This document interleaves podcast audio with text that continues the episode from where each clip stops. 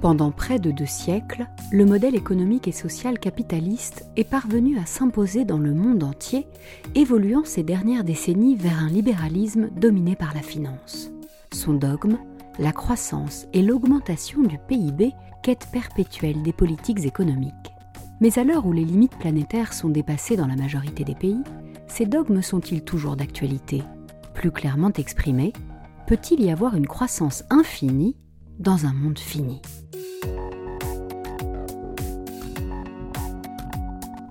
Bienvenue dans ce podcast de l'IHEST, l'Institut des hautes études pour la science et la technologie, qui forme les cadres dirigeants à la prise de décision fondée sur les connaissances et la démarche scientifique.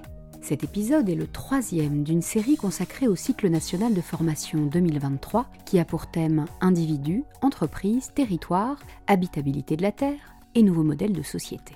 Dans cette troisième session de formation, les auditrices et les auditeurs de l'IHEST se sont intéressés aux nouveaux modèles économiques et sociaux qui pourraient favoriser la transition écologique. Timothée Parik, chercheur en économie écologique à l'université suédoise de Lund, a animé une conférence disruptive au titre sans équivoque Faut-il avoir peur de la décroissance? Pour Timothée Parik, la poursuite de la croissance économique est une stratégie obsolète et utopiste qui ne correspond pas aux enjeux de bien-être et de prospérité.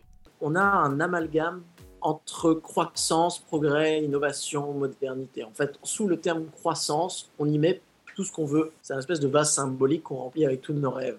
Alors qu'en fait, en économie, la croissance, c'est quelque chose de très très chiant, hein, de très très spécifique. C'est-à-dire, c'est l'augmentation du produit intérieur brut. Le PIB est un indicateur très parcellaire, un indicateur complètement inadapté à la mesure de la prospérité et du bien-être. L'objection de croissance est née dans les années 70, agrégeant les critiques du capitalisme, de l'impérialisme ou encore du consumérisme.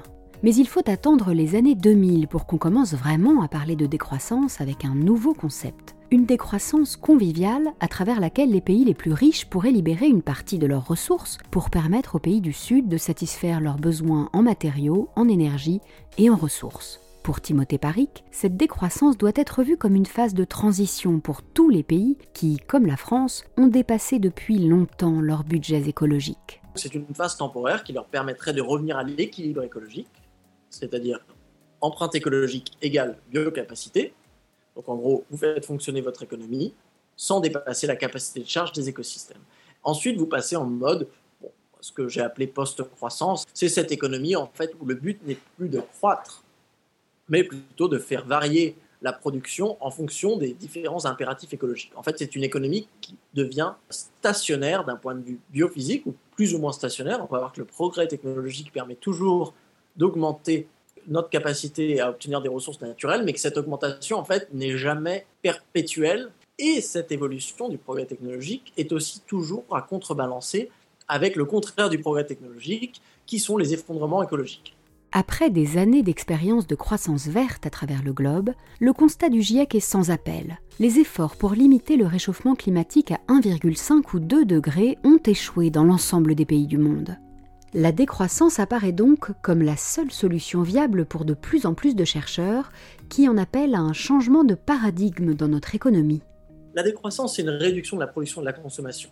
Donc ça, c'est l'aspect très factuel. On va produire et consommer moins c'est un événement macroéconomique, euh, comme la croissance. Hein. La croissance, hein, pendant une période de croissance en France, hein, il y a des entreprises qui font faillite, il y a des secteurs qui se développent, il y en a qui s'effondrent, mais le résultat agrégé de toute cette agitation économique se solde par un PIB supérieur, ce qu'on appelle croissance. Et bien là, ça sera exactement le contraire. Il y aurait des secteurs en forte croissance, je pense notamment, je ne sais pas, construction de pistes cyclables, hein, de vélos, euh, d'alternatives aux aliments carnés, mais ce surcroît d'agitation serait plus que compensé par le déclin de certains secteurs, de certains produits, de certaines activités géographiques qui permettraient justement de faire cette grande transformation de l'économie tout en dégageant en fait un budget écologique qui ne serait pas utilisé. Donc ça, c'est la réduction de la production de la consommation pour alléger l'empreinte écologique. Là, on voit déjà que ça va être une décroissance sélective. Dans cette économie de la décroissance, le but n'est plus d'augmenter le PIB, de préserver le pouvoir d'achat ou encore de maintenir l'inflation sous la barre des 2%. Désormais, l'objectif est de rendre l'économie soutenable écologiquement en faisant baisser les gaz à effet de serre, l'empreinte carbone, la consommation d'eau et l'extraction de matériaux, en limitant radicalement tout ce qui peut avoir un impact sur la biodiversité. Pour Timothée Paric, cette nouvelle planification doit aussi prendre en compte les inégalités et permettre de favoriser le bien-être des populations. Le but, c'est d'avoir une économie qui fonctionne. Une économie qui fonctionne, c'est une économie qui contente. C'est-à-dire qu'une économie qui va arriver à produire des biens et services qui viennent satisfaire des besoins qui avant étaient insatisfaits et le faire de manière parcimonieuse. C'est ça qui devrait compter. La fin, c'est le bien-être. Donc déjà, on va voir au niveau des indicateurs, ça veut dire une révolution en comptabilité nationale et comptabilité d'entreprise et comptabilité municipale pour remplacer des indicateurs financiers, qui sont des indicateurs de moyens, par des indicateurs de bien-être, qui sont des indicateurs de fin. L'économiste balaye l'hypothèse selon laquelle on pourrait continuer à croître indéfiniment à condition de parvenir à réduire nos émissions de carbone.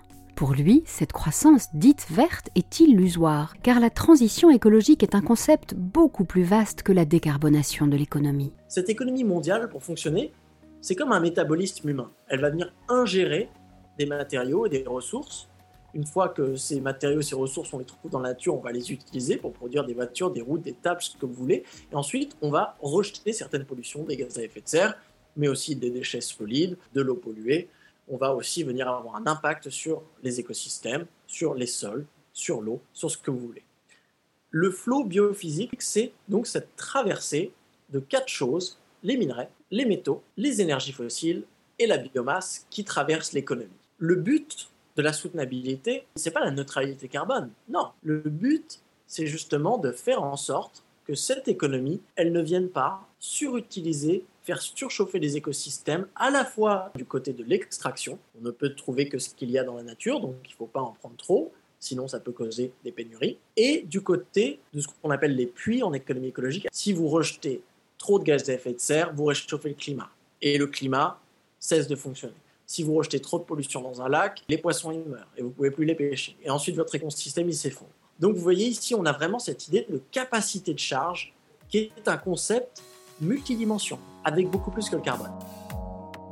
Ce défi de la planification écologique doit aussi reconsidérer la taille et la vitesse de l'économie qui doit être en adéquation avec la taille et la vitesse de la nature. Respecter les cycles de reproduction, la quantité d'énergie que la Terre est capable de produire ou pas. En clair, il faut harmoniser le fonctionnement des économies avec celui des écosystèmes en évitant de se fourvoyer, selon le chercheur, dans l'illusion d'une croissance qui pourrait être totalement verte. L'erreur classique, des écomodernistes de la croissance verte, on va électrifier un parc automobile. Ah bah trop bien. On électrifie un parc automobile et on pense que ça va décarboner l'économie. Alors déjà, ça ne va pas décarboner l'économie parce qu'on se rend compte que la fabrication des batteries, elle est aussi très gourmande en carbone. C'est juste que les batteries n'étaient pas produites en France, donc on ne prenait pas en compte les émissions importées. Et ensuite, on se rend compte que une voiture électrique demande jusqu'à 10 fois plus de matériaux qu'une voiture thermique. Donc là, en fait, vous faites baisser les émissions, vous augmentez l'empreinte matière. Donc vous avez juste déplacé le problème. Aujourd'hui, les 10% des individus les plus riches sont responsables de près de la moitié des émissions globales de carbone, alors qu'ils ne subiront que 3% des effets négatifs du changement climatique. Pour Timothée Paric, le concept de décroissance doit impérativement être couplé avec celui de sobriété proportionnelle, car on ne saurait demander aux plus pauvres les mêmes efforts que les plus riches.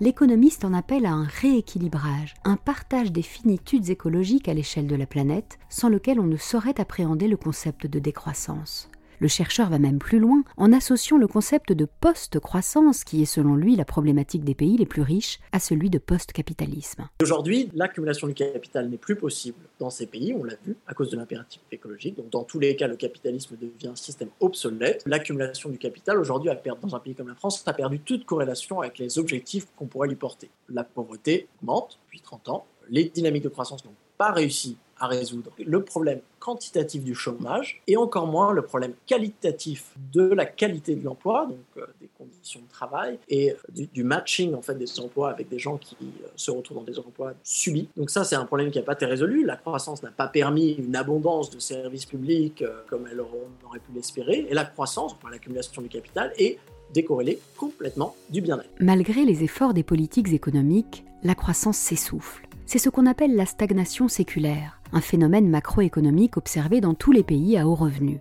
Il faut donc réfléchir à un nouveau logiciel économique qui permettrait de continuer à créer des emplois, limiter le chômage, financer les services publics, sans croissance. Timothée Paric défend le concept d'une prospérité dans laquelle le but est le contentement des populations. Ainsi, la Nouvelle-Zélande a remplacé depuis 2019 son PIB par un budget bien-être, un exemple à suivre selon l'économiste. Il faut arrêter d'essayer de découpler le PIB euh, du carbone. On s'en fiche. Déjà, le carbone, c'est qu'un truc parmi plein d'autres. Et ensuite, le PIB, c'est un vieil indicateur créé aux États-Unis en 1930 qui n'a plus aucune, enfin qui n'avait pas déjà à l'époque, mais toujours aujourd'hui, pas de corrélation directe avec le bien-être. Donc ce qu'il faut aujourd'hui, le défi de cette décennie, c'est de découpler le bien-être des pressions sur l'environnement. L'objectif du GIEC, c'est un bien-être pour tous dans les limites des limites planétaires. Dans son dernier rapport, le groupe d'experts intergouvernemental sur l'évolution du climat a développé le concept de suffisance, rappelant que selon les pays, les moyens utilisés pour générer du bien-être et donc satisfaire un besoin auront une empreinte écologique très différente. Ainsi, pour un déplacement, selon que l'on choisisse un SUV thermique, une petite voiture électrique ou un vélo. Dès qu'on a une activité, il faut se poser une triple question. C'est le cadre du GIEC, c'est le cadre de évitement, substitution, amélioration. L'évitement, ça c'est la décroissance. C'est-à-dire qu'on se pose la question de quoi avons-nous vraiment besoin et peut-être on réalise qu'on peut se passer de certaines activités. Les panneaux publicitaires alimentés à l'électricité, par exemple, ça on peut juste arrêter d'en faire. Ça ne manquera à personne. Terminé. L'activité du substitut, c'est vous devez absolument vous rendre de A à C. Vous n'avez pas pu annuler. Ben là, peut-être vous allez substituer un moyen de transport pour un autre. Vous allez vous dire, au lieu d'aller en pick-up, je vais peut-être euh, y aller en citadine, peut-être même dans un réseau de réciprocité de partage de voitures, ou je vais y aller en vélo. Et après, l'amélioration, c'est de se dire toutes les choses qu'on n'a pas réussi à éviter ou à substituer, c'est-à-dire que la voiture des ambulances, le 4x4 des secours de haute montagne, eh ben c'est là qu'on utilise la force de l'éco-efficience. De se dire là, il faut qu'on ait le moteur le plus efficient possible, il faut qu'on ait le pick-up le plus léger, les meilleurs matériaux, et on les produise de la manière la plus circulaire. La décroissance passera inévitablement par des aménagements de l'organisation sociale, comme le partage des moyens de transport, sans perdre de vue la sobriété, car la ressource la plus durable est à n'en pas douter celle dont on arrive à se passer. Ce concept fait néanmoins son chemin, puisque la question de la post-croissance fait l'objet d'un colloque intitulé Beyond Growth, organisé au Parlement européen du 15 au 17 mai 2023. C'est la fin de ce podcast. Merci de nous avoir écoutés. Dans une prochaine session de formation, les auditrices et auditeurs de l'IHEST s'intéresseront aux marges de manœuvre des individus, des entreprises et des territoires dans un contexte géopolitique mondial perturbé entre guerre et paix. À bientôt!